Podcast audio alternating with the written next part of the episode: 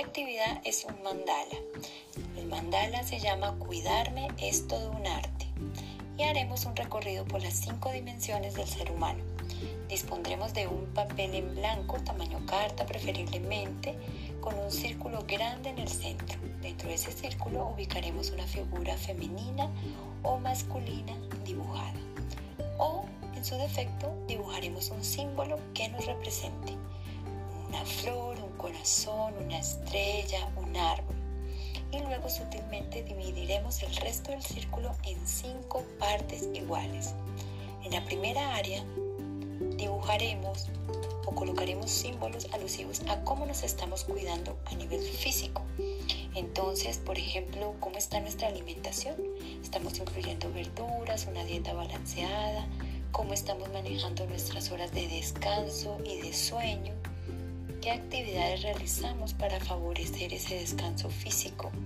Y también qué actividades o rutinas estamos haciendo para hacer ejercicio, para tener alguna práctica de ejercitamiento físico, etc. La siguiente área es el área emocional. Allí ubicaremos todas las actividades que estemos realizando para favorecer esa relación con otros. Por ejemplo, hacemos actividades individuales y luego nos convocamos en actividades colectivas con nuestra familia. O por ejemplo, cómo está nuestra manera de relacionarnos con ellos. O cuando estamos enojados, preferiblemente estamos solos en un espacio para no generar conflictos y disgustos, etc. La siguiente área es el área mental y hace referencia a qué actividades concretas estamos haciendo para cuidarnos en esa área. Entonces, por ejemplo, colocamos música de concentración que favorezca la meditación, las actividades alusivas a esta área mental. Por ejemplo, estamos incluyendo la lectura también en nuestra rutina diaria, todas las actividades concretas que estemos realizando. La siguiente área es un área espiritual donde seguramente hemos encontrado muchos espacios bonitos de encuentro. Por ejemplo, estamos incluyendo la oración en nuestra rutina diaria. Estamos incluyendo alguna actividad como la meditación o la relajación para trabajar ese espacio de encuentro consigo mismo y con el todo. Y la siguiente área y última es el área económica material también muy importante.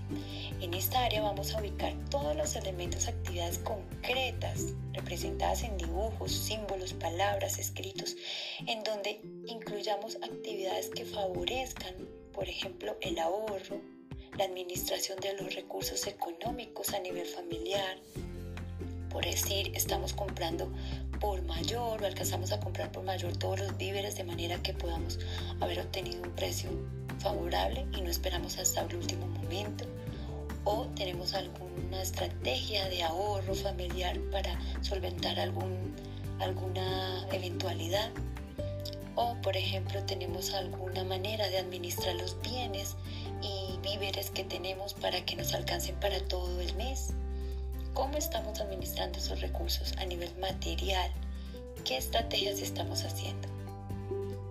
Este recorrido es ideal para poder evidenciar cómo nos estamos cuidando y cómo preveemos también mantenernos al día con todas esas cinco dimensiones durante este periodo de cuarentena.